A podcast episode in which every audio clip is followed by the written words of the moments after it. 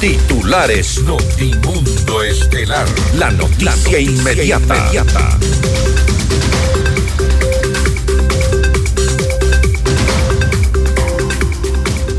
El gobierno anuncia la flexibilización y eliminación del toque de queda en varios cantones del país. 3.333 instituciones educativas regresarán a la presencialidad a escala nacional.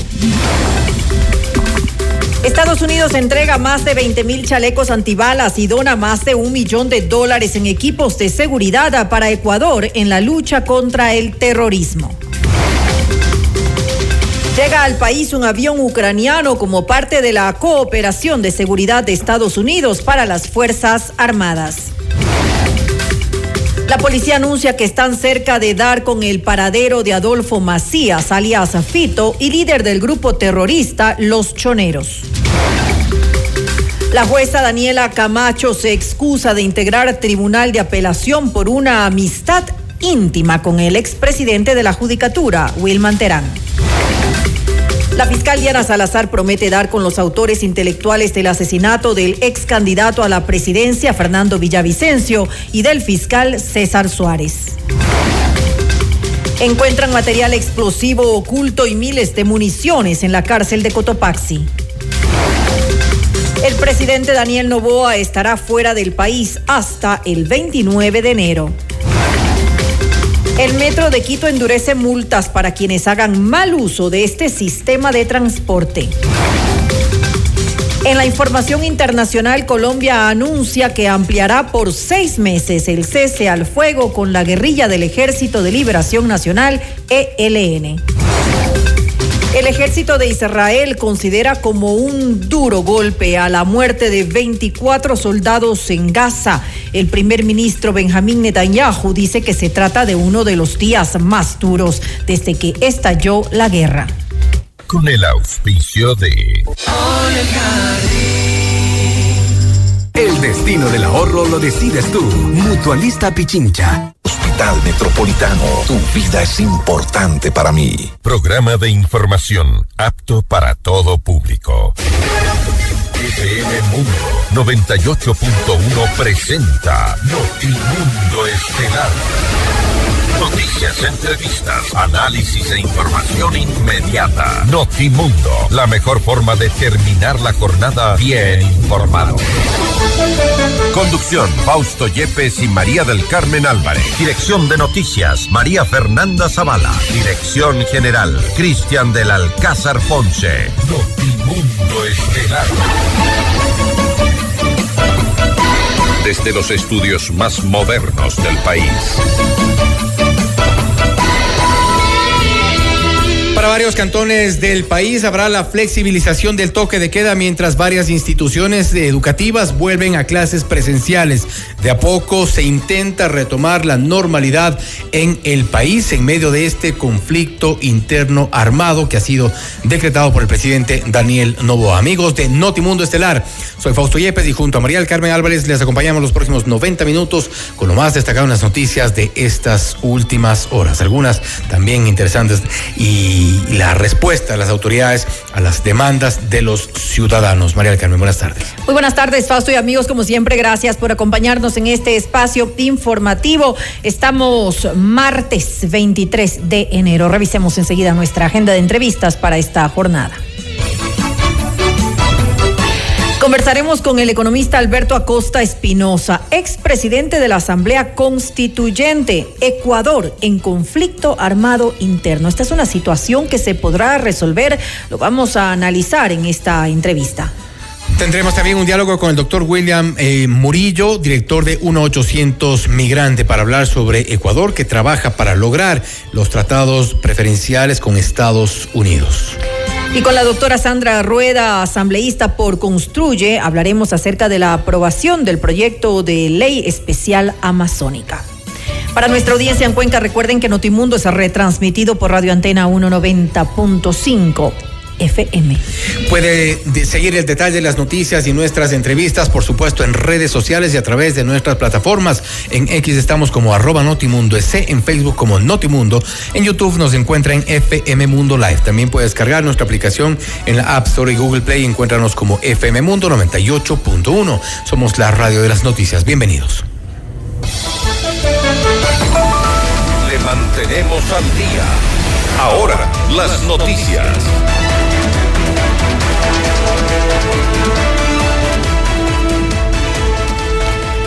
El presidente Daniel Novoa firmó el decreto ejecutivo 135 con el que flexibilizó los horarios de toque de queda en varios cantones del país. Según el documento, se analizaron los componentes principales para identificar patrones y tendencias que evalúe la continuidad o modificación del toque de queda dentro del estado de excepción en niveles alto, medio y bajo. En el decreto se restringe la libertad de tránsito todos los días desde las 0 horas hasta las 5 horas en 38 cantones de 10 provincias categorizados como alto. Entre ellos están Machala, Esmeraldas, Quinindé, Durán, Guayaquil, Daule, Naranjito, Quevedo, Montecristi, Quito, Salinas, Santo Domingo, Cuenca, entre otros. Los categorizados como medio tendrán restricción de movilidad desde las dos horas hasta las cinco horas, mientras que en los eh, cantones catalogados como bajos se elimina la restricción de libertad de tránsito en absoluto. Entre ellos están Alausí, Guamote, Guano, La Tacunga, Pujilí, Salcedo, Saruma, Ibarra, Otavalo, Bolívar, entre otros. Roberto Isurieta, secretario de Comunicación, amplió esta información. Escuchemos. En 160 cantones se elimina esta restricción. Ambato y Guaranda, entre otras, no tendrán toque de queda. Cuenca y Riobamba, entre otras, tendrán un toque de queda de 2 de la mañana a 5 de la mañana. Quito, Guayaquil y Manta, entre otros, se regirán con un toque de queda entre las 0 horas a las 5 de la mañana. Esta decisión de flexibilizar el toque de queda se tomó con base a informes de la situación en cada cantón. El presidente solicitó a todas las autoridades de seguridad evaluar y actualizar de manera oportuna este sistema de semaforización. Las demás restricciones del estado de excepción se mantienen. Las Fuerzas Armadas y la Policía Nacional continuarán con sus operativos de seguridad. Mientras tanto, el Ministerio de Educación explicó cómo funcionará la segunda fase del retorno progresivo a clases luego de una suspensión debido al conflicto armado interno que vive el país. El ministro de Educación, Daniel Calderón, detalló que solo en Quito, 486 planteles educativos regresarán a la presencialidad desde el 24 de enero. ¿Qué significa esto? Que se suman 3.333 instituciones educativas, es decir, 633.477 estudiantes más y 30.629 docentes más en la presencialidad. Esto nos da un total entre la fase 1 y la fase 2 de 11.197 instituciones educativas, 1.866.625 estudiantes y 98.808 docentes quienes se mantienen en la no presencialidad, la provincia del Oro, los cantones Orellana y Joya de los Hachas y territorios específicos que se han identificado en todo el territorio nacional, donde hemos hecho un trabajo de hecho de monitoreo por parroquias, para poder saber cuáles son aquellas que podrían volver y cuáles no. Jaime Vela, comandante de las Fuerzas Armadas, y César Zapata de la Policía Nacional informaron el avance del conflicto armado interno.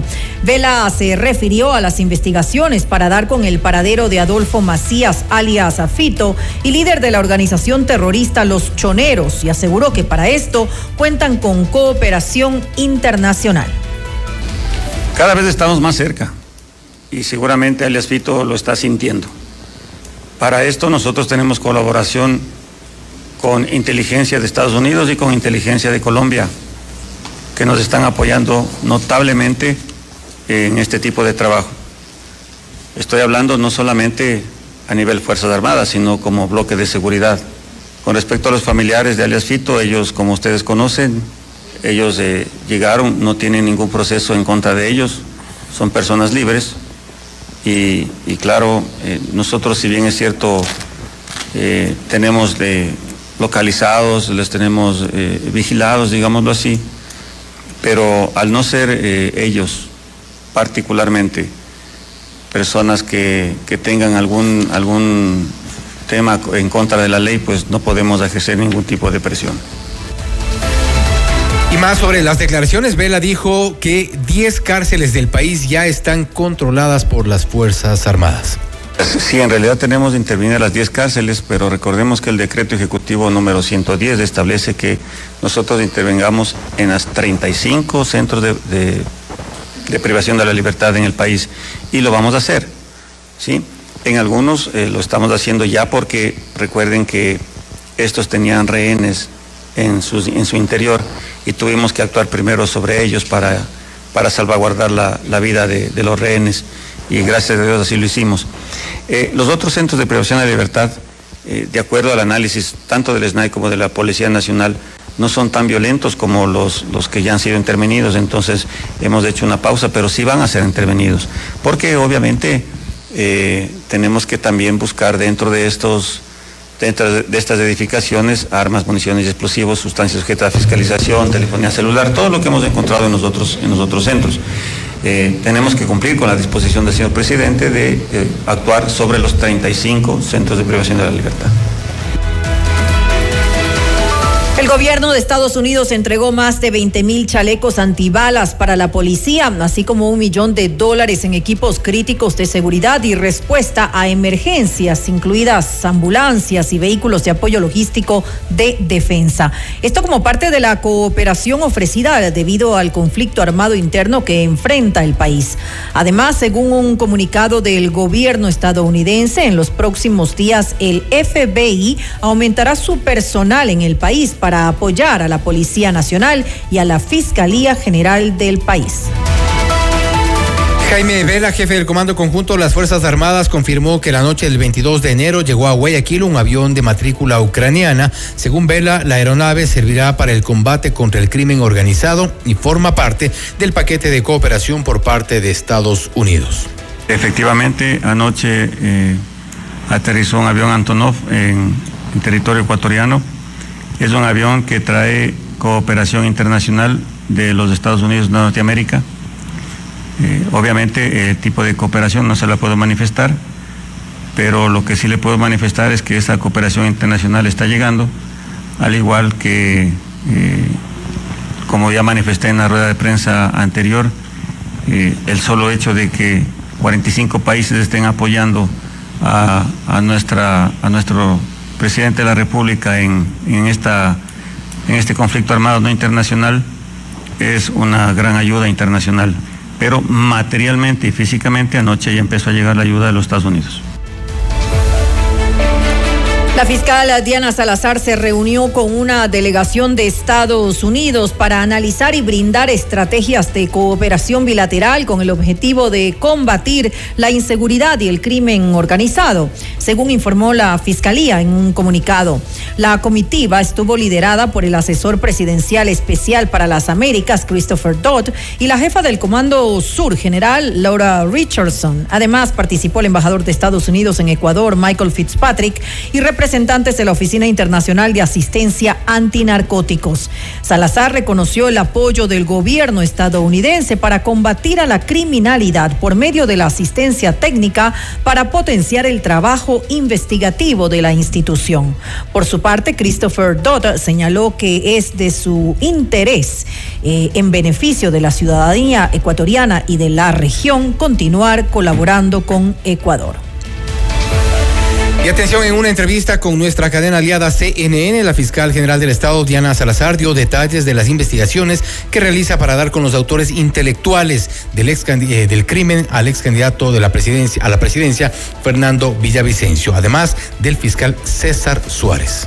En el caso de Fernando Villavicencio, la investigación no se ha cerrado. De hecho, continuamos nosotros practicando varias diligencias y aquí sí es mi compromiso. Vamos a llegar a los autores intelectuales. También en el caso de César hemos solicitado a la fiscal provincial que debemos tener un plan de investigación que nos lleve a determinar a aquellos autores intelectuales. ¿Y por qué no se está eh, investigando? Quizá por la dinámica propia del país. Muy poco tiempo para las investigaciones, nos concentramos en lo inmediato. Tenemos que, si bien, llegar a establecer a los autores materiales, pero también es un tema de los intelectuales, pero mucho va a pasar por el control en los, al interior de los centros penitenciarios, porque se conoce que las órdenes de los asesinatos salen desde las cárceles. Además, Salazar se refirió a la ola de inseguridad que enfrenta Ecuador y detalló que trabaja en atacar al financiamiento del crimen organizado. También es momento de atacar a las estructuras al bolsillo. ¿Y cómo se desarticula estas, a estas estructuras criminales? Bueno, atacando a la, a la, economía ilícita que está generando este flagelo. La Asamblea Nacional tiene ahora un desafío que es la aprobación de las reformas a la ley de extinción de dominio, que básicamente plantea, por ejemplo, la posibilidad de, de la extinción de los bienes sin la sentencia ejecutoriada. Ahora se ha planteado por parte del Ejecutivo y la Fiscalía va a apoyar ese proyecto, que tengamos la posibilidad de la extinción y sobre todo el congelamiento de los bienes justamente cuando se los identifica. El claro ejemplo, en el caso metástasis, hemos logrado identificar propiedades, bienes, pero siguen en poder de las organizaciones criminales. Y eso es lo que les permite contratar a los sicarios. Eso es lo que les permite ordenar las muertes desde las cárceles. Entonces tenemos que ir a la fuente, al origen, al final. Usted está escuchando Notimundo. Periodismo objetivo, responsable y equitativo.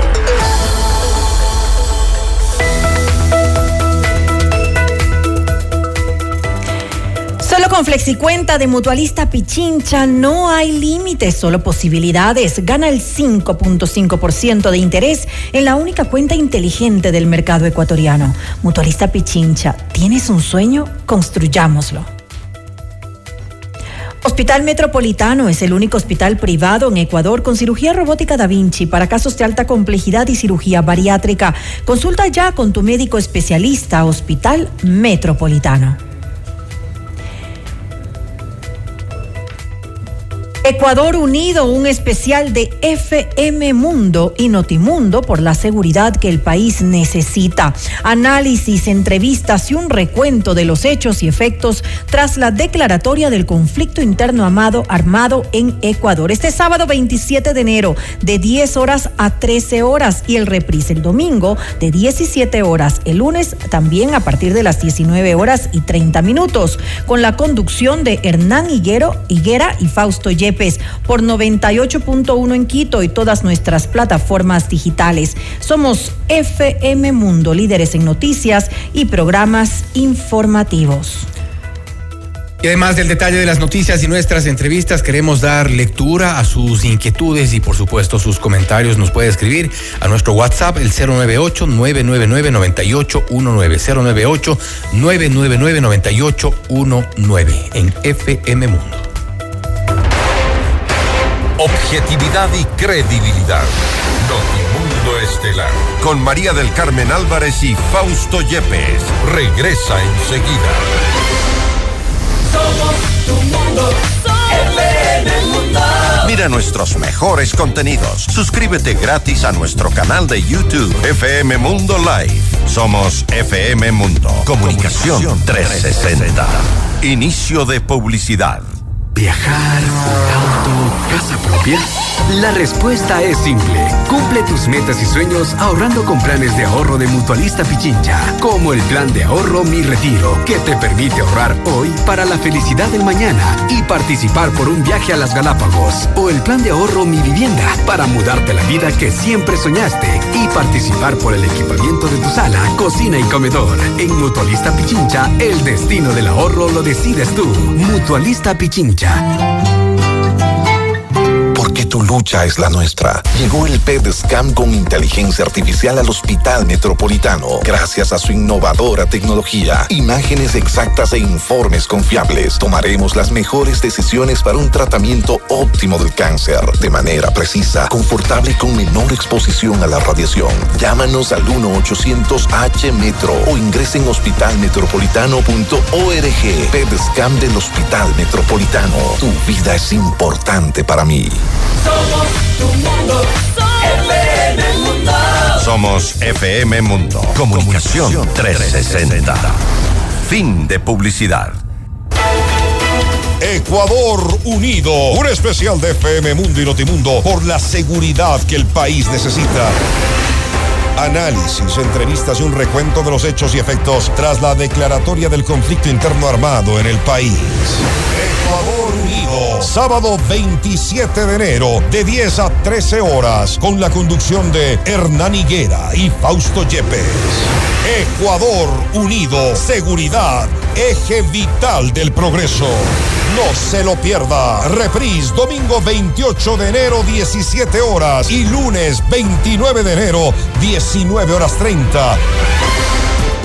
Continuamos en Notimundo Estelar. Información inmediata. El gobierno nacional coordina acciones con Estados Unidos para que los migrantes ecuatorianos puedan acceder al denominado estatus de protección temporal o TPS por sus siglas en inglés. Vamos más allá de la noticia. Notimundo Estelar en FM Mundo con María del Carmen Álvarez.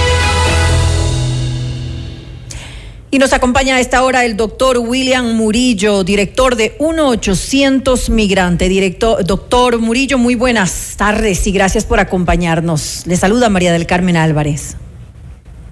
María del Carmen, buenas tardes. Muchas gracias por la invitación. A usted por estar aquí junto a nosotros. La canciller, la, eh, Gabriela Sommerfield, se ha pronunciado y afirma que el gobierno está trabajando, como lo dije hace un momento, para que los migrantes ecuatorianos que residen en Estados Unidos puedan acceder al eh, TPS. ¿Qué decir, pues, ante este anuncio que ustedes estaban esperando desde hace ya algún tiempo, doctor Murillo? María del Carmen, nosotros estamos contentos y personalmente y a nombre de muchos ecuatorianos que vivimos acá en Estados Unidos, le agradecemos al presidente Novoa, a la canciller y a todo su equipo que ha estado trabajando desde el momento que dijeron que iban a hacerlo. Nosotros eh, conversamos con su equipo político antes de las elecciones no le, le, dijimos que le vamos a apoyar porque dijo que iba a pedir el TPS. Y así lo ha hecho, está cumpliendo y qué bueno que su palabra sea una palabra que, que valga y que el Ecuador pueda saber de que tenemos un presidente que en este momento nos está mostrando con hechos que le preocupa el bienestar de los ecuatorianos acá en Estados Unidos. Se han hecho muchos eh, esfuerzos por parte de la gran comunidad que hay allá en Estados Unidos. Eh, de ecuatorianos para ser escuchados, eh, para poder llegar finalmente a conseguir este objetivo, o por lo menos eh, saber, conocer que ya se está trabajando en eso. Bueno, mire, María del Carmen, hay unas diferencias muy grandes. En el 2016 los ecuatorianos tuvimos la oportunidad también de solicitar el TPS porque tuvimos el terremoto de Manabí. Sin embargo, teníamos un presidente que tenía un resentimiento ideológico que iba en contra de los intereses de los migrantes. Eh, hablaba del imperio y que el imperio esto y que el imperio uh -huh. aquello. Se miraba como que eh, si es que pedía el TPS, su administración iba a quedar mal. No importa que los migrantes no reciban nada, con tal que el señor quede bien, no, no pasó a mayores. Y perdimos esa oportunidad de trabajar para el TPS en el 2016. Hoy el Ecuador está en unas condiciones muy difíciles mm. y para que le den el, el, el, TPS a un país tiene que cumplir una de las tres requisitos principales. La primera es que el país esté en un conflicto armado y ese conflicto armado está. El presidente Novoa ha dicho que estamos en guerra interna y eso es, es. gravísimo. Está otra de las situaciones que puede tener el país es que esté en una catástrofe como un terremoto. Y la tercera es de que el país esté bajo unas circunstancias especiales de violencia, secuestros, asesinatos, actos terroristas. Entonces el Ecuador está en una posición realmente eh, muy crítica que daña la imagen de que, que, tiene el Ecuador en el mundo, pero a la misma vez nos ayuda a nosotros acá en Estados Unidos a calificar para el famoso estatus de protección temporal que en la práctica va a beneficiar a cientos de miles de familias de ecuatorianos que no han visto a, su, a, a sus seres queridos en 10, en 20, 30 años. Y al fin, creo yo, de que se está haciendo lo correcto, el primer paso se ha dado, María del Carmen, uh -huh. empezar a solicitar el TPS. Ahora la lucha continúa con el gobierno ecuatoriano, con que las autoridades sigan trabajando para que esto se dé y luego está el lobbying, las gestiones en Estados Unidos, porque es una decisión del gobierno de Estados Unidos. Nosotros cumplimos. El presidente ha hecho su parte. Ahora tenemos que trabajar acá en Estados Unidos con esa gran masa de ecuatorianos, como usted bien dice, en donde hay decenas de organizaciones comunitarias de distintas partes de Estados Unidos, de Connecticut, de Chicago, uh -huh. de Nueva York, de New Jersey, de, de Pensilvania, de la Florida, en fin, muchísimas organizaciones se han unido, se han despojado de sus camisetas políticas, de sus intereses particulares y hemos, hemos estado en una sola decisión, ecuatorianos unidos por el TPS y esa es nuestra consigna, que vamos a seguir trabajando en unidad hasta conseguirlo. El primer paso se ha dado, eh, se están cumpliendo pues esos requisitos por parte eh, del país para calificar, usted lo, lo mencionaba hace algún momento, al igual que en el 2016 por el terremoto de Maraví, en, esta, eh, en este momento pues eh, el país atraviesa una situación complicada, este conflicto armado que hace que de alguna manera se pueda acceder a este beneficio migratorio. Pero ¿qué viene es, específicamente ahora? Es decir, ¿qué debería hacerse por parte del eh, gobierno ecuatoriano y eh, cuándo podría eh, accederse a ese a este beneficio en caso de llegar a algún acuerdo finalmente con el gobierno de Estados Unidos que como usted lo decía es el que tiene que, que dar paso a, al TPS. Para del Carmen, principalmente tres cosas. La primera, mantener la ofensiva diplomática y ejecutiva por parte del presidente y la Cancillería para que esto llegue a feliz término en Estados Unidos. Luego, tener una campaña de comunicación muy importante en el Ecuador por parte de las autoridades, por parte de la presidencia, por parte de la Secretaría de Comunicación uh -huh. y de los distintos organismos del Estado para que no se confunda la ciudadanía.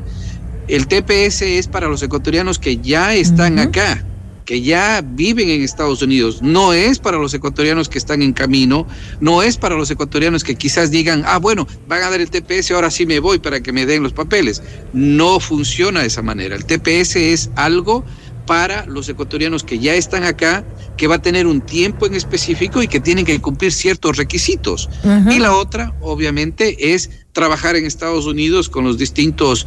Eh, estoy hablando de, de, líderes políticos nacionales como senadores, congresistas, uh -huh. hacer lobbying con el mismo presidente, eh, y eso le mencionaba hace unos momentos, tener la ofensiva diplomática y ejecutiva constante hasta que esto se dé, porque realmente no necesitamos de la aprobación del Congreso o del Senado, es exclusivamente un derecho del Ejecutivo poder brindar este beneficio a los ecuatorianos.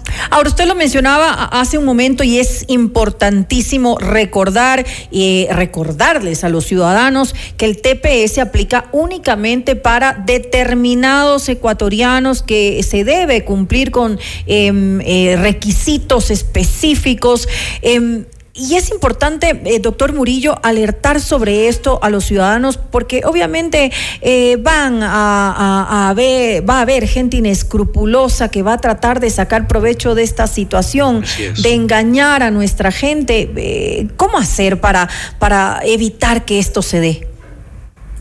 Bueno, dos cosas, teniendo conocimiento al respecto. El TPS, para que le den el TPS, recordemos de que eh, los beneficios del TPS es para una persona que está aquí y no lo pueden deportar.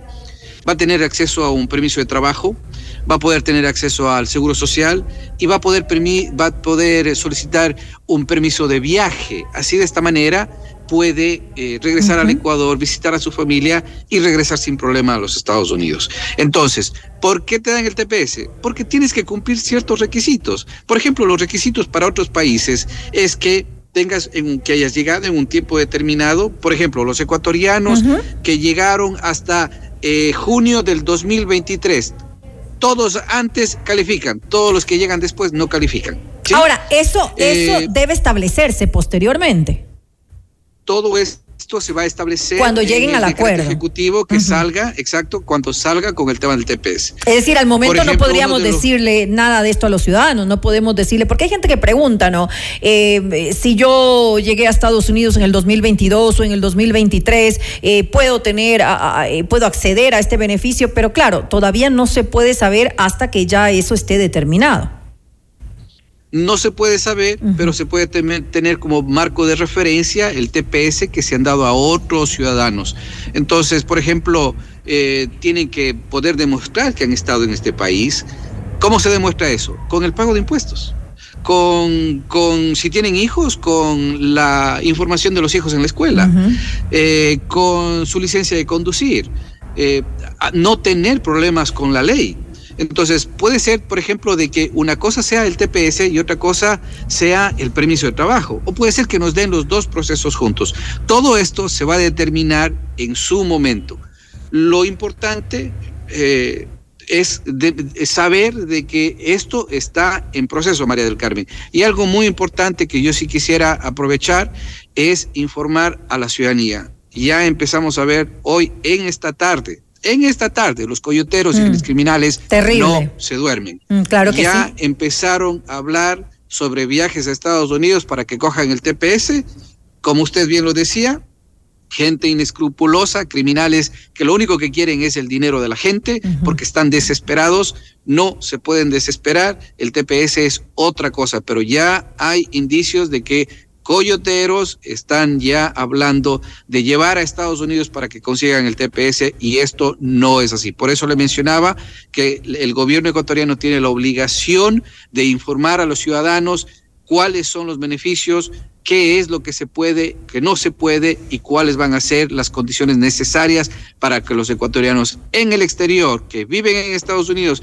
se cojan ese beneficio. El resto todavía hay mucho por hacer en política pública porque lastimosamente hoy tenemos una buena noticia, sí, pero no hemos visto propuestas por parte de la Cancillería para evitar la migración indiscriminada que no se ha detenido por varios años de los ecuatorianos. No vemos esas propuestas, entonces los ecuatorianos van a seguir saliendo. Falta política migratoria en nuestro país definitivamente porque este es un problema gravísimo. Ahora, doctor Murillo, eh, una posible eh, candidatura de Donald Trump eh, podría complicar las cosas tomando en cuenta su postura en este tipo de beneficios para ciudadanos extranjeros. Ya sabemos cómo opina al respecto Donald Trump.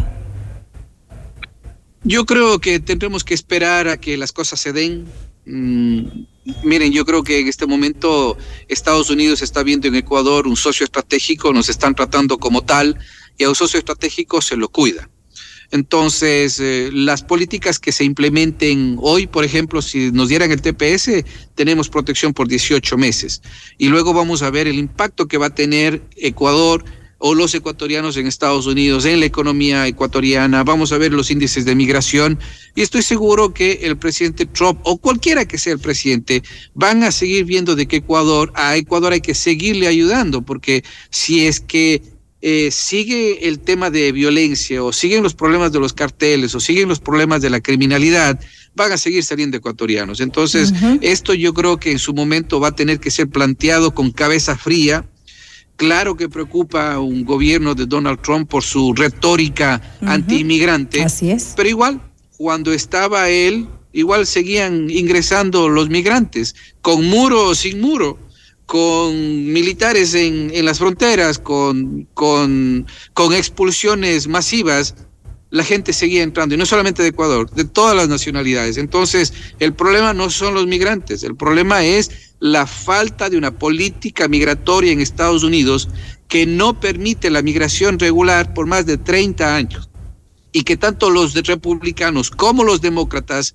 han sido los corresponsables de toda esta debacle porque cuando en su momento cada uno de ellos tuvo mayoría en el Congreso y en el Senado, cuando se han presentado reformas migratorias, incluyendo el presidente George Bush presentó hace años, luego el presidente Clinton, luego el presidente Obama, luego el presidente Biden, han habido mayorías republicanas y demócratas y no han tomado la decisión.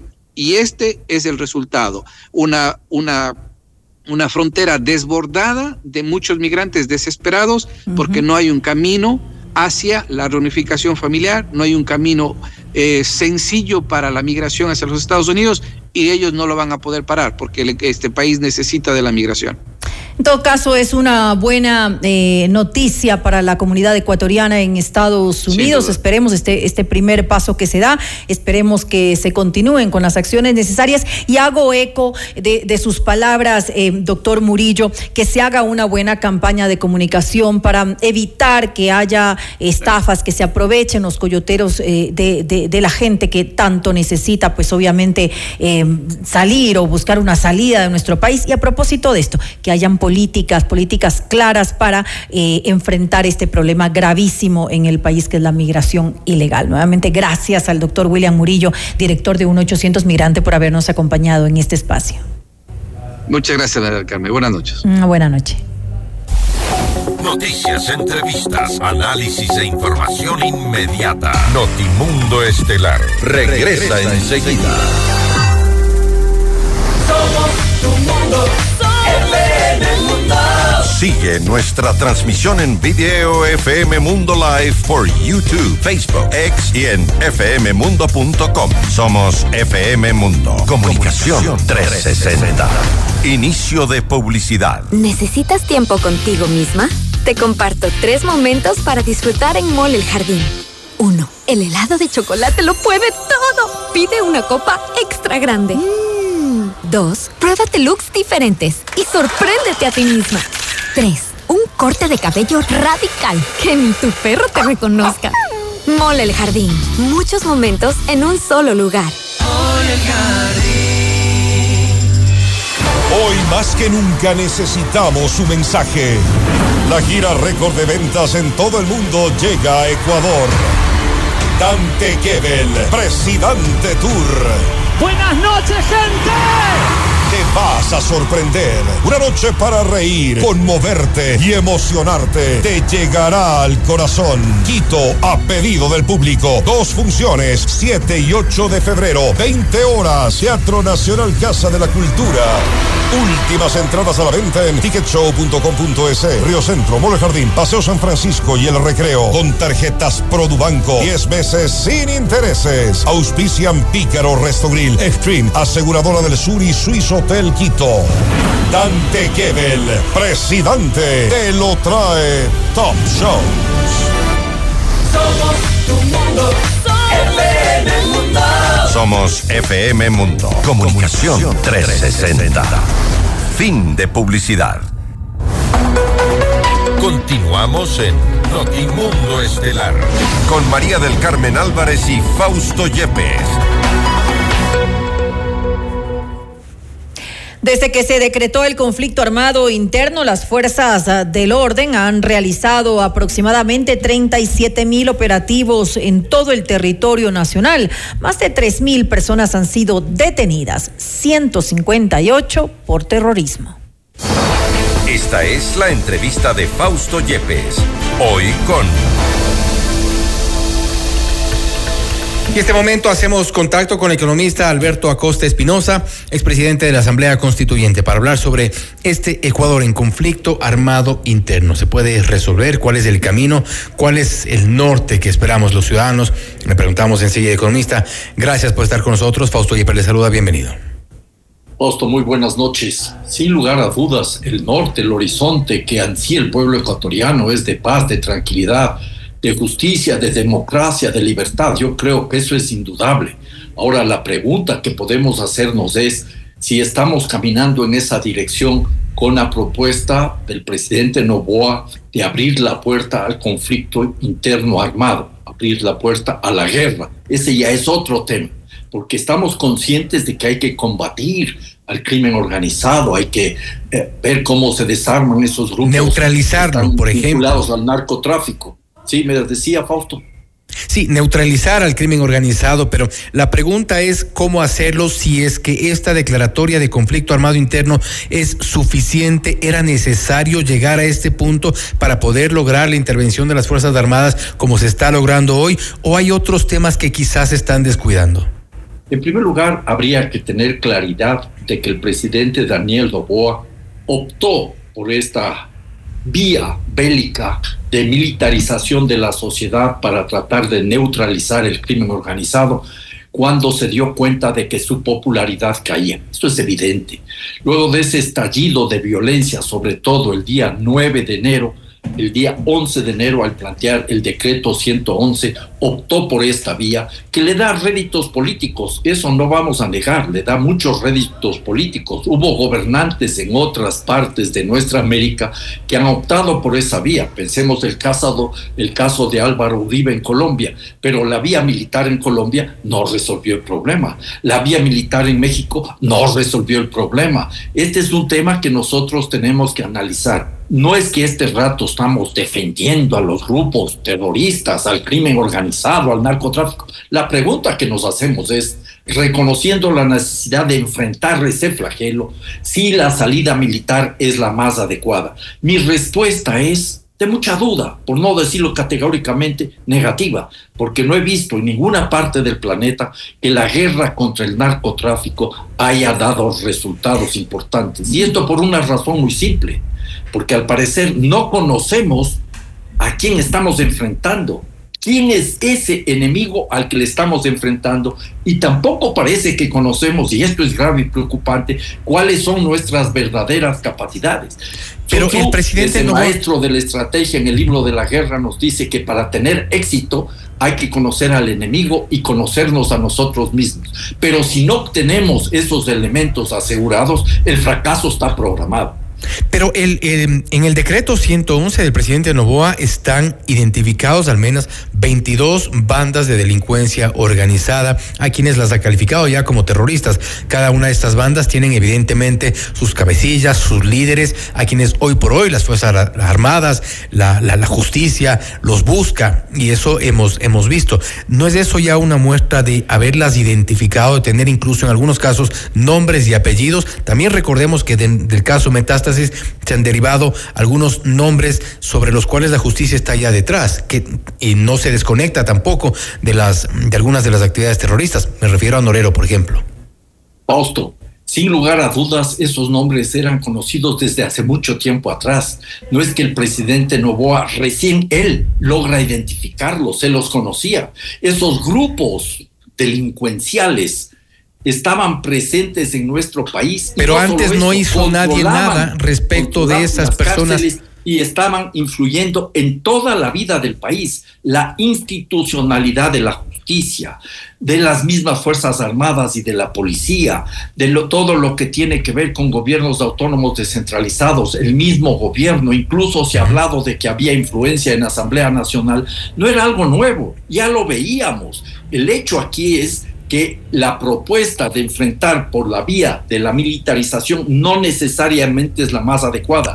no ha dado resultado en ninguna otra parte del planeta. Y además, el hecho de poner el tema de lo militar por delante subordina no solo a la Policía Nacional, sino que puede terminar por afectar la institucionalidad democrática, puede terminar por subordinar el poder, el poder civil. Y ese no es el camino más adecuado. Pero si no, es el camino más adecuado este, el hecho de combatir en las calles a las organizaciones que están operando en las calles, combatir en las cárceles a las organizaciones que están operando en las cárceles? ¿Cuál era el otro camino? sino dar un golpe de aquí, Aquí el tema es el siguiente, no es que no haya que reprimir el crimen organizado, no es que haya que no haya que neutralizar a esas bandas o eliminar esas bandas, estoy de acuerdo, pero eso hay que hacerlo con un criterio de estrategia que no creo que se da si la apuesta es solo militar porque la apuesta militar tiene varios problemas. Una, que ya lo digo, subordina a la policía y puede terminar por subordinar el poder político civil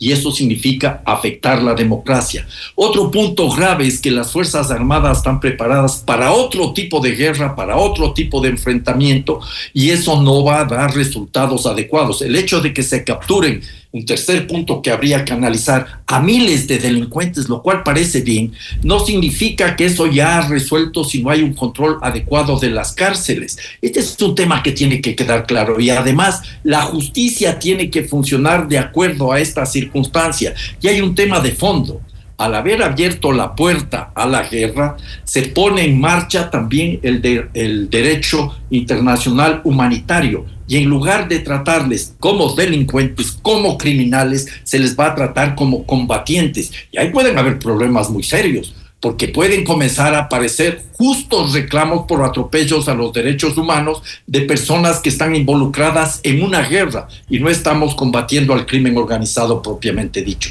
Además, hay un tema muchísimo más grave en todo esto que no se resuelve solo con la militarización. ¿Cómo vamos a afectar a esos grupos económicos que en los años anteriores y en la actualidad han lucrado del crimen organizado. Pero de alguna forma van en paralelo también la lucha eh, armada, en este caso, con eh, el respaldo de, las fuerzas militares en, el país, con eh, ciertas acciones que lleva adelante, por ejemplo, la justicia. Usted se refiere a estos grupos económicos y por ejemplo, el caso Metástasis sí muestra una estructura importante que movía millones de millones de dólares desde con un narcotraficante como cabecilla y en el cual se ha involucrado, por ejemplo, economías de jueces, de fiscales, de policías. Y nos han, nos han ofrecido que metástasis no va a haber uno solo. Bueno, me parece que el caso metástasis es simplemente una muestra de lo que podría ser la punta de un iceberg. No se trata solo de identificar, y así vamos a hablar de las raíces profundas, a quienes son los cabecillas de los grupos delincuenciales, del narcotráfico. Hay que ver cómo se ha ido infiltrando, no solo en la institucionalidad del Estado, sino en la economía ecuatoriana. Las estimaciones que tenemos a la mano nos dicen que podría haber un lavado de activos por 3.500 millones de dólares al año o más. Estamos hablando, son informaciones que nos proporciona uno de los mayores expertos en la materia, como es Fernando Carrión.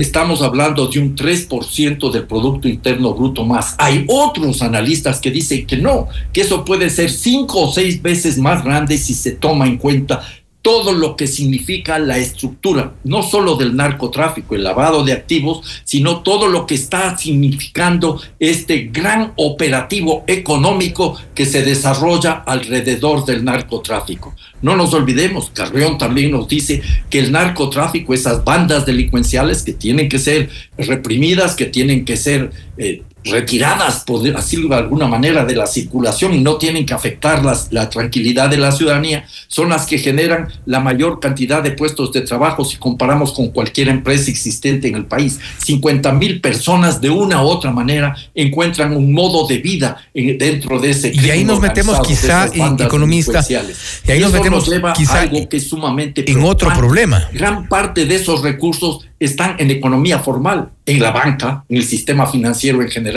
en las exportaciones, ya se habla del narco banano.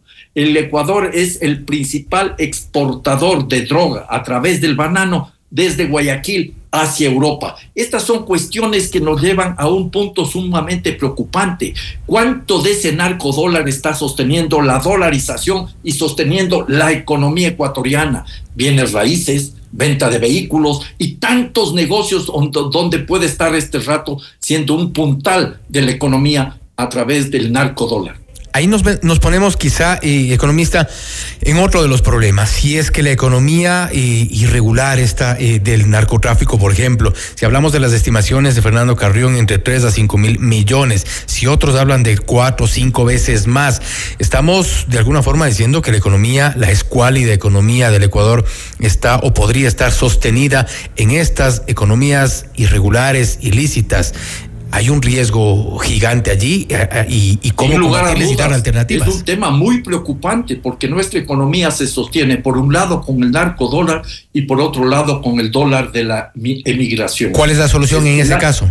Las remesas de la migración fueron más de 5 mil millones de dólares el año pasado. Entonces estamos hablando de una economía que no está sólida, una economía que no logra reactivarse, porque es un hecho cierto, una economía en la cual pequeños grupos poderosos grupos siguen lucrando de esta realidad y el resto de la sociedad está atravesando una situación muy complicada y difícil. No nos olvidemos, Fausto, que más de que casi 5 millones de personas viven con menos de 3 dólares al día y 2 millones adicionales sobreviven con menos de un dólar 70 al día. Esta es una de las realidades lacerantes en donde hay que hacer el mayor esfuerzo. Si uno está de acuerdo en que hay que combatir, hay que enfrentar al crimen organizado y para eso se va a requerir apoyar a la policía, a las Fuerzas Armadas, la justicia. Con mayor razón hay que trabajar en el verdadero campo estratégico de acción, que es el social. Tenemos que hacer un enorme esfuerzo para dar una vuelta a esta sociedad tan injustamente pues, eh, organizada en la cual muy pocos lucran permanentemente y la mayoría se siente marginada, sobre todo la juventud carece de futuro. Este es el punto de partida. Y el otro tema que no podemos olvidarnos, que para mí es fundamental, es hay que tener claridad a qué estamos abocados, a quién estamos enfrentados. El negocio de la droga es el negocio más capitalista que podamos imaginarnos. La ilegalidad abre la puerta al libre mercado en su máxima expresión. El libre mercado en su máxima expresión. No hay regulaciones algunas, no hay seguridad social, no hay normas laborales ni normas ambientales, ni siquiera el control de calidad, no se paga impuestos, no hay convenios colectivos ni sindicatos y tampoco hay leyes antimonopolio. Las condiciones bajo las cuales operan estos carteles de la droga van cambiando continuamente y se mueven por la violencia por un lado y por la corrupción por el otro lado. Y tenemos un tema que es el de fondo, que estamos en un mercado que puede fiarse, puede confiar de que la demanda, nunca se reduce. Entonces, no solo se trata de sacar los soldados a las calles, sino que lo que tenemos que tener es la capacidad para enfrentar este, este flagelo, este problema tan agudo, con criterios de estrategia pensando en el largo plazo. Y a mi modo de ver, el camino pasa por justicia social, justicia ecológica, justicia ecológica y democracia. Si uno solo de esos tres factores tiende a cero, el resultado total será también cero. Con esto cierro, eh, economista. Y con todas estas necesidades de atacar el tema social, de atacar también o proteger la democracia como, como parte de este, de este, de este esquema, eh, al presidente Daniel Novoa le quedará tiempo para, para eso, tomando en cuenta el corto periodo, tomando en cuenta estas acciones que han sido, y, creo que en eso coinciden varios analistas también, de corto plazo. El, hecho de sacar a las Fuerzas Armadas a las calles nos, nos da cierta tranquilidad, pero quizá es, es un paño frío nada más. Y le quedará tiempo para el resto de acciones necesarias, urgentes también. Me parece, desde lo que vamos viendo y podemos leer y entender, porque no tenemos todas las informaciones, un gobierno que no da suficientes informaciones, que lo que está apostando el presidente Novoa en realidad es a apuntalar su candidatura presidencial del año 2025. Este rato recuperó respaldo, tiene un amplísimo respaldo popular porque la gente confía en que algo se haga y que esto resulte. Esto ha sucedido en muchas otras partes. Vean ustedes lo que pasó en Colombia, mencioné el caso de Uribe, lo que está pasando en El Salvador con Bukele. Y en ese contexto lo que él creo que quiere es tomar una serie de medidas buscando tener una imagen positiva para su reelección. El problema de fondo es que esto no se resuelve en pocos meses y ni siquiera en las próximas administraciones. Este es un tema mucho más complicado que tiene raíces, raigambres transnacionales y que ameritará una lucha no solo militar, sino de mucha inteligencia y estrategia. Habrá que comenzar a trabajar en serio, no solo en el Ecuador, no solo en América Latina, sino en el mundo entero, buscando mecanismos para despenalizar las drogas e ir tratando el consumo de drogas como una cuestión de salud pública. Yo creo que por ahí vamos a encontrar salidas a este problema que está afectando no solo al Ecuador, a la región entera y al mundo en general. Un desafío gigante que además también requerirá sin duda con, eh, del compromiso de todos los ciudadanos. Economista, nuevamente, gracias por haber estado con nosotros. Fausto, gracias a usted como siempre, para mí es un gusto. Muy buenas noches. Gracias, el gusto es nuestro. Así el economista Alberto Acosta Espinosa, expresidente de la Asamblea Constituyente, hablando sobre el Ecuador y el conflicto armado interno. Se puede puede resolver. Él ha coincidido en que no eh, la salida de las Fuerzas Armadas a las calles no es o no será suficiente, pues hay otro tipo de medidas de carácter social, también en cuanto a la protección de la democracia, que deberán ser tomadas en cuenta por parte del gobierno para resolver un tema que no se eh, podrá solucionar en el corto plazo. Es un tema de mediano incluso de largo plazo, que tendrá que ser tomado por otras autoridades si fuera el caso. Esto es Notimundo Estelar, siempre bien informados. Usted está escuchando Notimundo, periodismo objetivo, responsable y equitativo.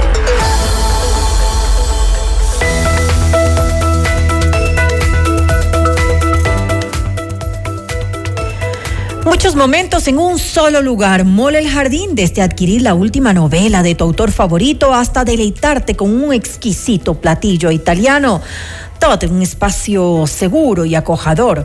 Mola el jardín donde viven muchos momentos en un solo lugar. Te esperamos para que disfrutes de la diversidad de opciones que tenemos para ti.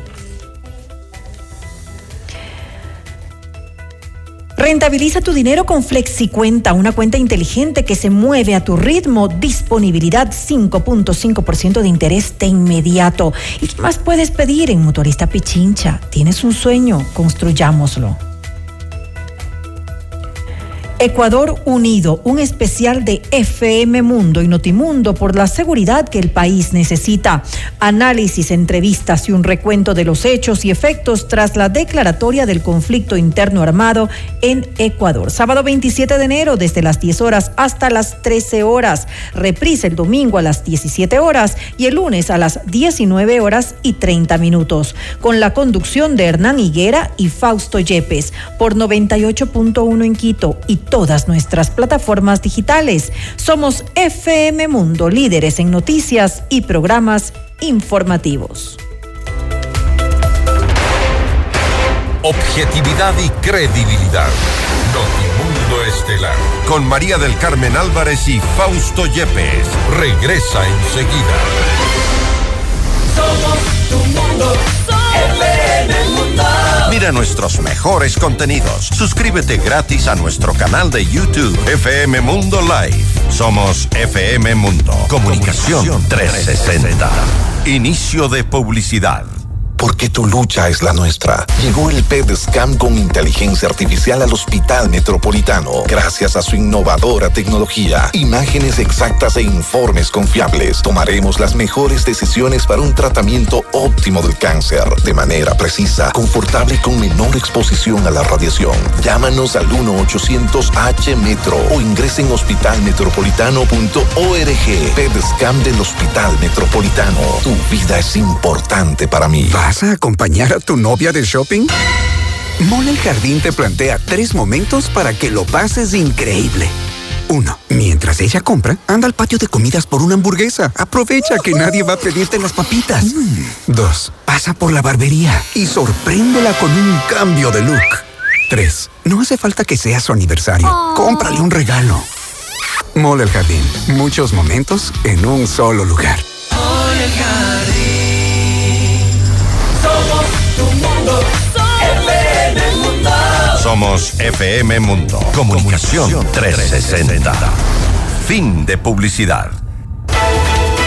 Ecuador Unido, un especial de FM Mundo y Notimundo por la seguridad que el país necesita. Análisis, entrevistas y un recuento de los hechos y efectos tras la declaratoria del conflicto interno armado en el país. Sábado 27 de enero, de 10 a 13 horas, con la conducción de Hernán Higuera y Fausto Yepes. Ecuador Unido, seguridad, eje vital del progreso. No se lo pierda. Reprise domingo 28 de enero 17 horas y lunes 29 de enero 19 horas 30. Continuamos en Notimundo Estelar con María del Carmen Álvarez y Fausto Yepes. Le mantenemos al día. Ahora, las noticias.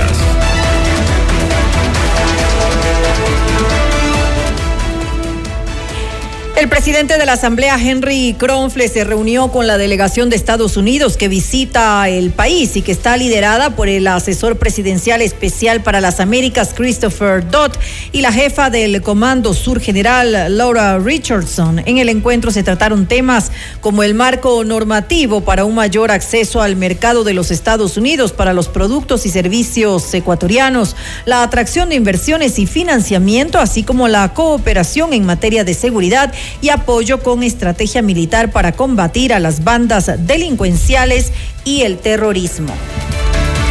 Más información, la propuesta del gobierno para incrementar el IVA del 12 al 15% no logra consenso entre las bancadas legislativas. En Notimundo el Día, Blasco Luna, vicepresidente de la Comisión de Desarrollo Económico, insistió en que se debería establecer una contribución especial a la banca, incrementar el ISD, el impuesto a la salida de divisas, al 6%, entre otros puntos que se recogen en el informe de minoría que presentó.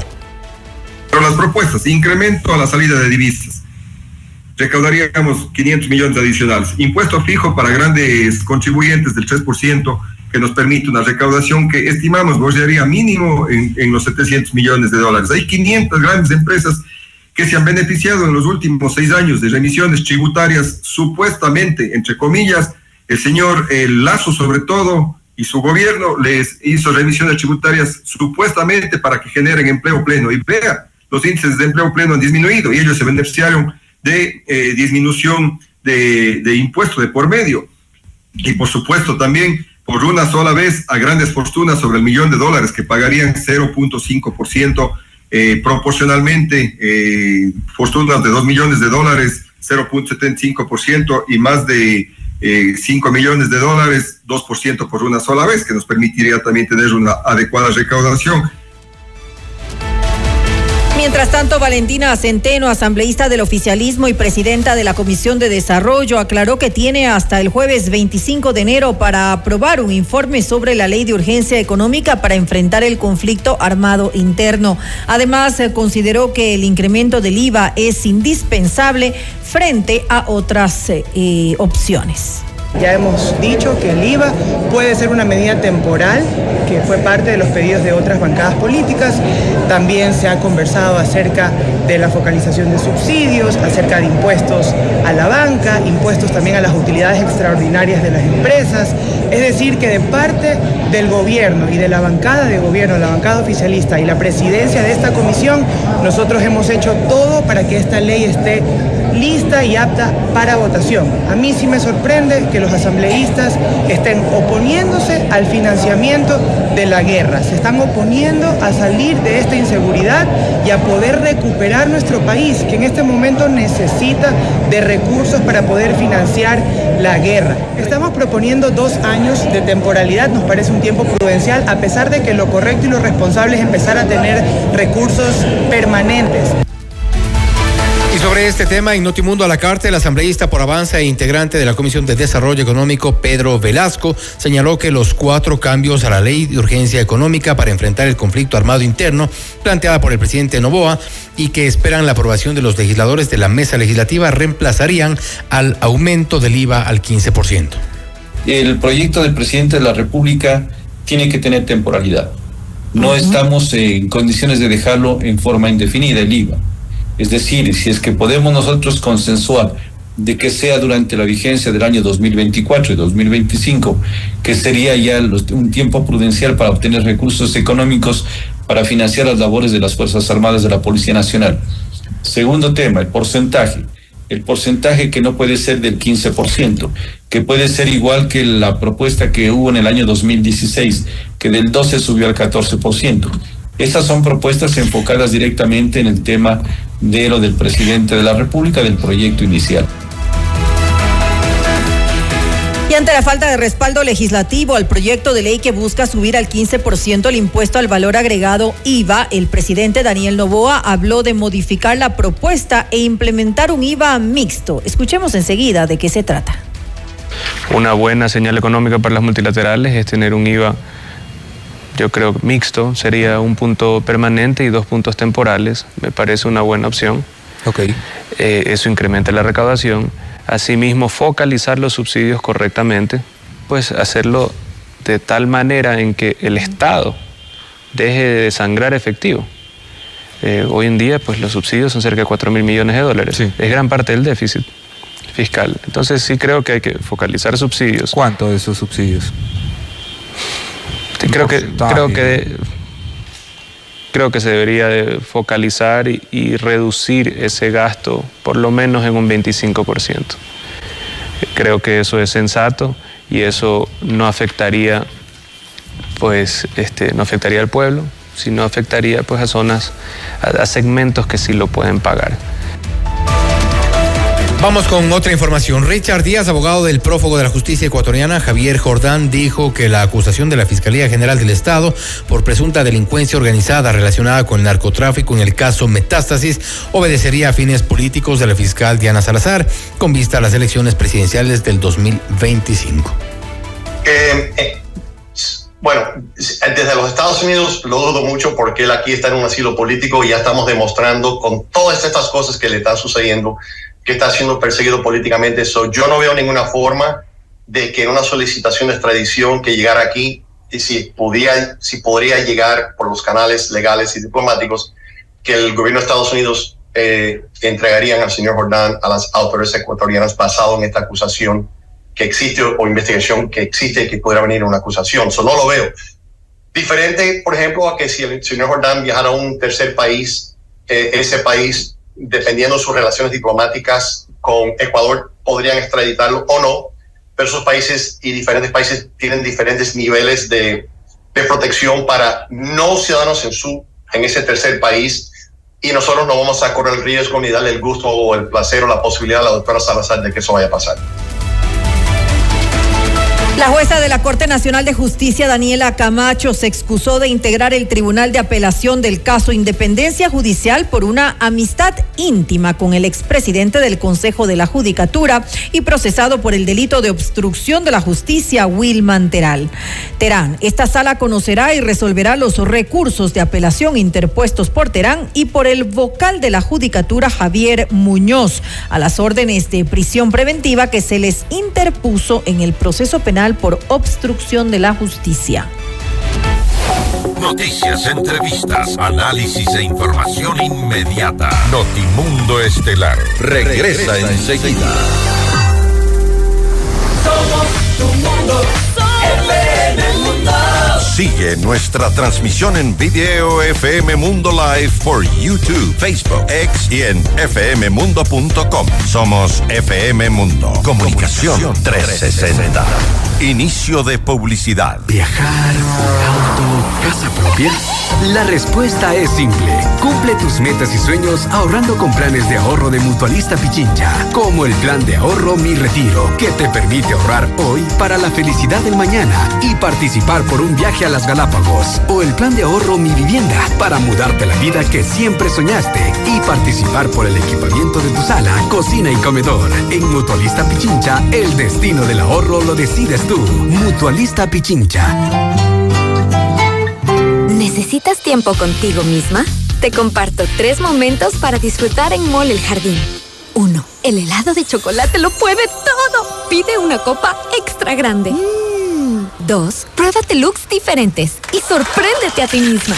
3. Un corte de cabello radical que ni tu perro te reconozca. Mole el Jardín. Muchos momentos en un solo lugar. Mole el Jardín. Somos tu mundo. FM Mundo.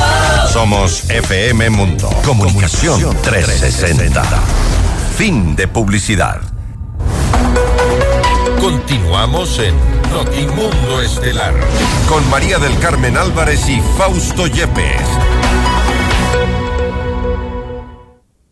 Con 125 votos a favor, la Asamblea Nacional ratificó este martes el texto de la Ley Orgánica para la Planificación Integral de la Circunscripción Territorial Especial Amazónica, que en su momento fue objetada por el expresidente Guillermo Lazo. La noticia requiere profundidad. En Notimundo están los protagonistas de la noticia. El contacto a esta hora es con la doctora Sandra Rueda, asambleísta por Construye, para hablar sobre el aprobado proyecto de ley especial amazónica. ¿Qué cambiará para los ciudadanos de este sector del país a la espera de que así sea? Le preguntamos enseguida, doctora Rueda. Gracias por estar con nosotros. Fausto Yepes le saluda. Bienvenida. Fausto, qué gusto, muchísimas gracias y bueno, pues un saludo grande a quienes están escuchándonos y observándonos a través de Notimundo, de FM Mundo. Un abrazo grande.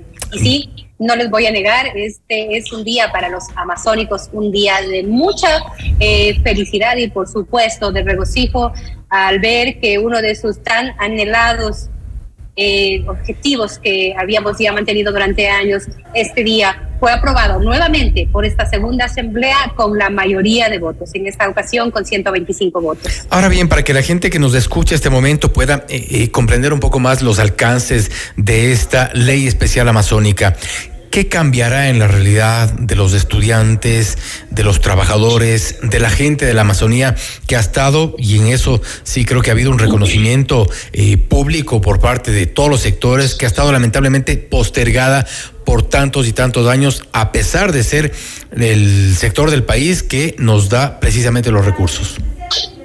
Bueno, Mire, principalmente el tema eh, justamente de este dictamen que tenía que ser emitido por parte de Corte Constitucional, como es el que se presentó justamente para este último debate y votación, es aquel en el cual se había dado una, eh, un veto parcial eh, por inconstitucionalidad, entre comillas, del señor, del anterior presidente de la República, Guillermo Lazo, porque supuestamente nosotros, los amazónicos, no teníamos derecho a ese porcentaje del empleo preferente. Este empleo preferente, que hay que entendérselo como lo, es, lo que es, una situación en la cual se reivindican los derechos de los amazónicos para que, en razón de toda aquella producción que damos y aportamos al país, quienes tienen que acceder en primer orden, en primer plano, aquellos trabajos que necesariamente son de parte de los de los sectores de producción o productivos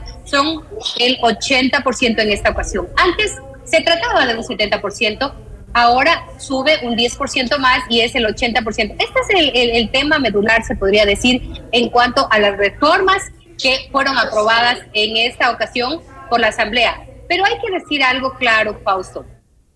Este proceso, como ya lo dije, viene de un proceso que tiene ya más de dos años, en los cuales hemos estado tratando siempre de velar por aquellos derechos de los amazónicos que no han sido respetados. Uno de estos, los que ya le, había mencionado, otro de estos en los que yo había trabajado antes, como, eh, como son aquellos en los cuales se incluya como parte de la especial atención de la ley de la Amazonía a quienes son parte de los sectores y grupos vulnerables, que exista también el tema de igualdad y alternabilidad, no solamente en la atención, sino también en aquellos eh, sitios en los cuales se requiere la presencia de organizaciones, de colectivos que representen a los sectores vulnerables, a los sectores más afectados. Ahora, no antes de continuar, quería eh, consultarle, porque si bien muchas de las cosas, usted mencionaba lo del 70%, que ahora es el 80%, pero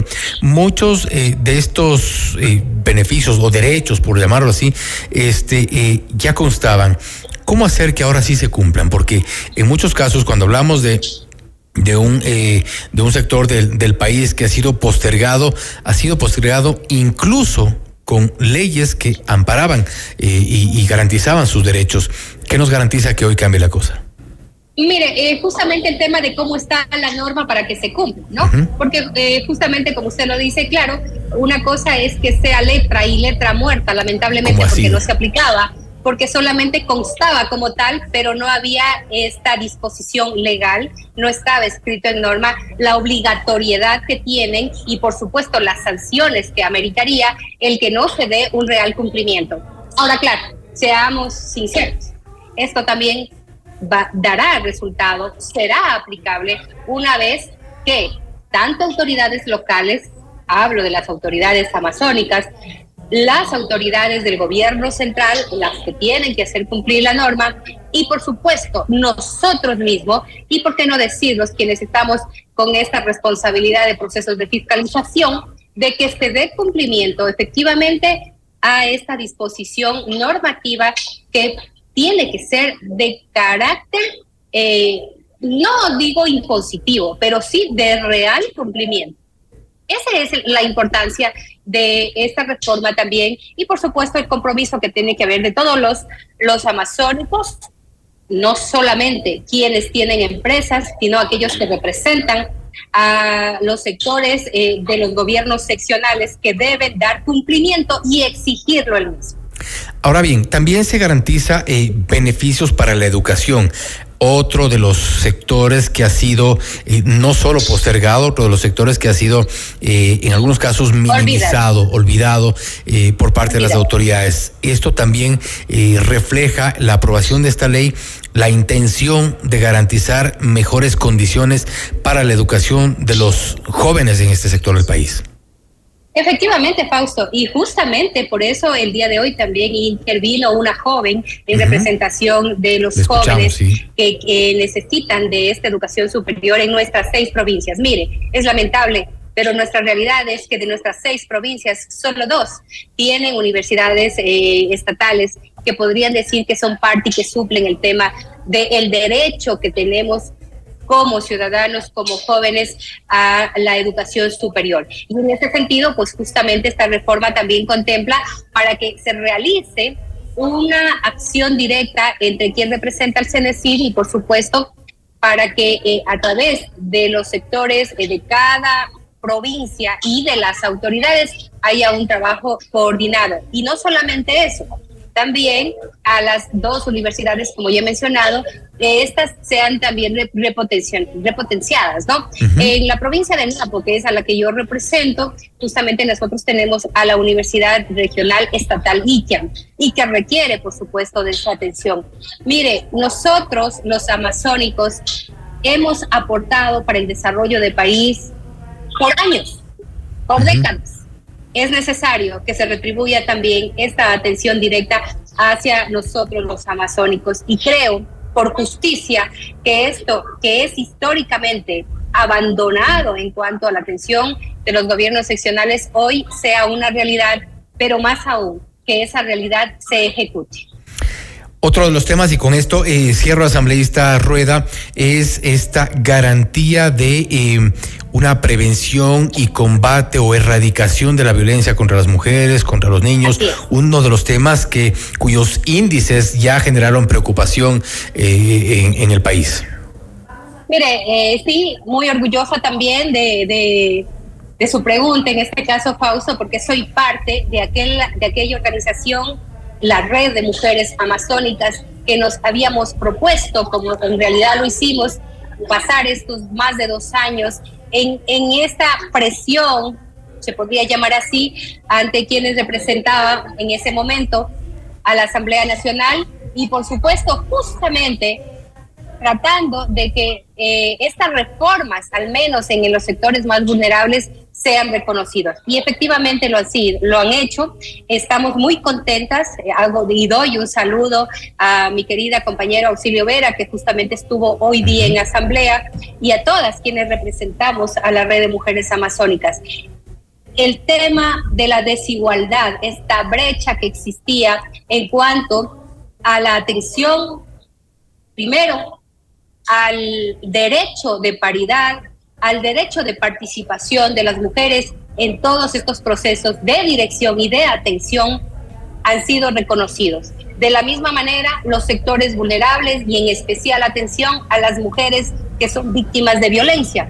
Tenemos que ser claros. En la Amazonía contamos con dos provincias que constituyen y están en los primeros lugares de que tienen el porcentaje más elevado de violencia. En ese sentido, pues también se ha requerido esta atención y ha sido aceptada. Esto no estaba dentro del, del dictamen que se requería de Corte Constitucional, en sí ya estaba aprobado, pero ahora, globalmente, ha sido aprobado todo este proyecto de reformas en las que se incluyen estos procesos de igualdad. De la misma manera, se requirió que sea partícipe de este Consejo de Planificación Especial Amazónico, del Consejo que de cierta manera decide el desarrollo de cada uno de los proyectos y por supuesto la atención a todos los sectores, van a ser también partícipes de este consejo alguien que represente a organizaciones y colectivos. Mire, y antes que nada, Fausto, el agradecimiento siempre sincero, porque hemos hecho y hemos topado el corazón de los 137 asambleístas en el tema de que nosotros como amazónicos, la Amazonía en sí, hemos aportado con nuestros recursos, con nuestro esfuerzo para el desarrollo del Ecuador. Era importante y necesario que se retribuya esa especial atención que se requiere. Ahora nos corresponde ejercerla yo creo que los amazónicos empoderados vamos a hacerlo. Importante también que se posen los ojos de un sector de la población que ha sido, como decíamos, insistentemente eh, postergado, lamentablemente, por todas las autoridades. Que sea un cambio, que sea un antes y un después en la suerte de nuestros eh, compatriotas amazónicos. Asambleísta Rueda, nuevamente gracias por haber estado con nosotros. Muchísimas gracias a usted, Fausto, y nuevamente ese agradecimiento y ese abrazo de una amazónica para todos los ecuatorianos. Estamos felices de ser parte del desarrollo y ahora que hayan regresado a ver a quienes son sus hermanos y queremos también desarrollarnos como todos los ecuatorianos. Muchas gracias. Gracias y que así continúa. Sido la doctora Sandra Rueda, asambleísta por Construye, hablando sobre la ley, la ley especial amazónica que ha sido aprobada en la Asamblea Nacional. Algunos de los artículos que inicialmente fueron eh, objetados por el Ejecutivo en el caso, en el momento del presidente, eh, del expresidente Guillermo Lazo, hablando también en esta ley sobre el combate a la violencia en contra de las mujeres y niños, también de derechos de participación de las mujeres más y mejor educación, más y mejores servicios para los ciudadanos amazónicos y por supuesto más empleo. Que así se ejecute, que así se cumpla en adelante. Esto es Notimundo Estelar, siempre bien informados. Le mantenemos al día. Ahora, las noticias.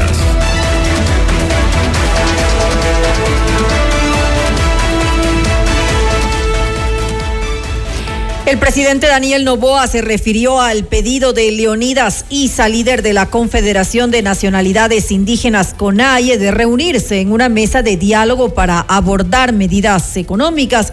Dijo que ha dialogado con varios grupos sociales del país, pero rechazó que Isa busque imponer sus decisiones.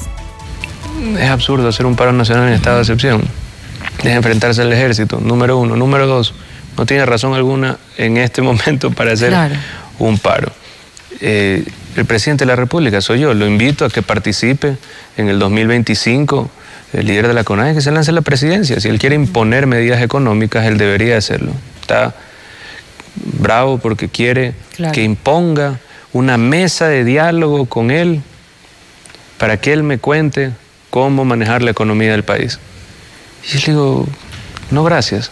O sea, yo puedo sentarme a conversar, no tengo, mm. tengo total apertura eh, con todos los grupos sociales del país de tener un diálogo, pero ese, ¿No lo recibiría Leonidas Giza? Ese sentimiento de imposición me parece que no es el adecuado.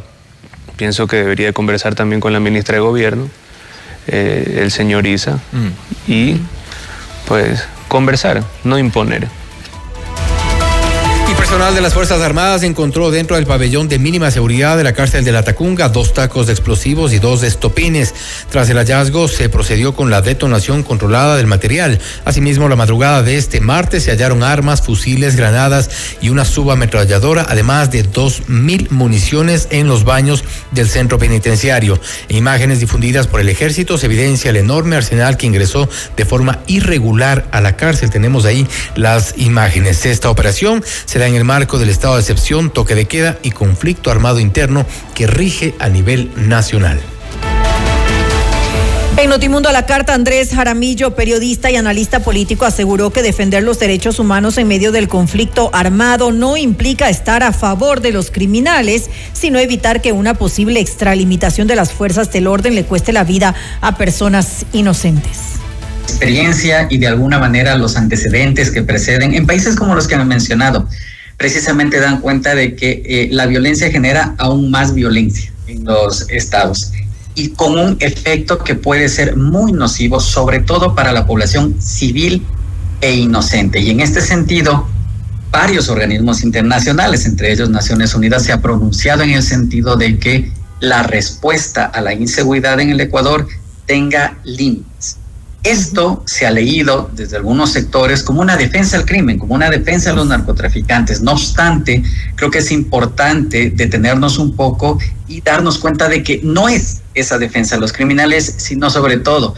poner límites a quienes portan las armas, a quienes son custodios de las armas, para que eso no implique violaciones a personas inocentes. Más información, el Consejo Metropolitano de Quito aprobó el reglamento para el uso del metro que incluye multas que llegan hasta los 460 dólares.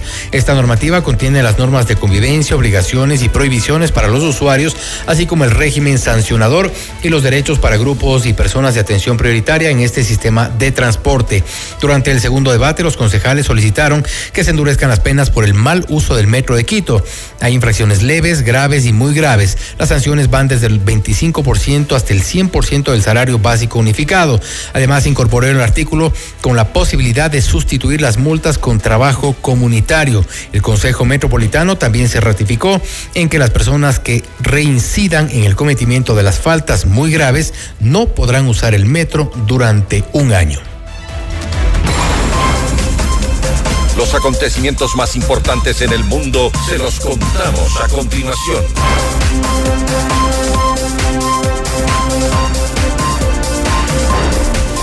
El alto comisionado para la paz de Colombia, Oti Patiño, anunció nuevos acuerdos sobre el cese al fuego con la guerrilla del Ejército de Liberación Nacional, ELN. No hay un acuerdo de cese al fuego y desde luego eso toca hacer que el gobierno emita un decreto para que eso se prorrogue, pero también indudablemente como somos dos partes, que el ELN le dé una orden también a su gente para que cumpla, digamos, esa prórroga. Alrededor de seis incendios forestales se registraron en distintos puntos de Bogotá, Colombia, de los cuales uno aún no ha sido controlado. Las autoridades informaron que de momento se desconoce el origen del siniestro y las hectáreas afectadas. El alcalde de Bogotá, Carlos Fernando Galán, señaló que la ciudad enfrenta una grave afectación por la inversión térmica misma que dificulta el combate de incendios. Asimismo, adelantó que se realizan las investigaciones pertinentes para dar con los responsables de los siniestros reportados. La presidenta del Perú, Dina Boluarte, destituyó al comandante general de la Policía Nacional, Jorge Angulo, por negligencias muy graves en el control de la institución, después de haber sufrido el domingo 21 de enero una agresión durante una visita a la ciudad surandina de Ayacucho. Según la resolución, se evidenciaron faltas graves en el control y comando de la institución policial por el actual comandante general de la Policía Nacional, las cuales constituirían incompatibilidad y falta de idoneidad para el ejercicio del cargo. 24 soldados israelíes perdieron la vida en la franja de Gaza tras ser atacados en el sur de este territorio. Según informes del ejército, las tropas estaban preparando edificios para su demolición cuando sucedió una explosión alentada posiblemente por un ataque palestino que resultó en el derrumbe de dos estructuras con los uniformados adentro. Tras el hecho, el primer ministro Benjamin Netanyahu dijo que esta noticia fue una de las más duras desde que estalló la guerra. Perdimos a 24 de nuestros mejores hijos, los héroes que cayeron defendiendo a la patria junto con los ciudadanos de Israel, recalcó Netanyahu. Hasta aquí las noticias en Notimundo Estelar. Volvemos mañana con más información, por supuesto, las entrevistas y las reacciones. Esté atento a nuestras redes sociales. Continuamente estamos cargando de información importante para todos nuestros seguidores. En X estamos como arroba Notimundo S. Así es, gracias y que tengan una muy buena noche con nosotros. Será hasta mañana nuevamente aquí en Notimundo Estelar. FM Mundo 98.1 presentó Notimundo Estelar. Noticias, entrevistas, análisis e información inmediata. Notimundo, la mejor forma de terminar la jornada bien informado. Conducción, Fausto Yepes y María del Carmen Álvarez. Ingeniería de sonido, Mauro Olivo. Producción FM Mundo Live, Javier Merino. Coordinación y redacción, Fernanda Utrera. Redacción y redes sociales, Daniel Ocaña. Esteban Cislema. Dirección de noticias, María Fernanda Zavala. Dirección general, Cristian del Alcázar Ponce. Notimundo Estelar. Se prohíbe la reproducción total o parcial de este programa sin previa autorización de FM Mundo. Notimundo Estelar, con el auspicio de... El destino del ahorro lo decides tú. Mutualista Pichincha. Hospital Metropolitano, tu vida es importante para mí.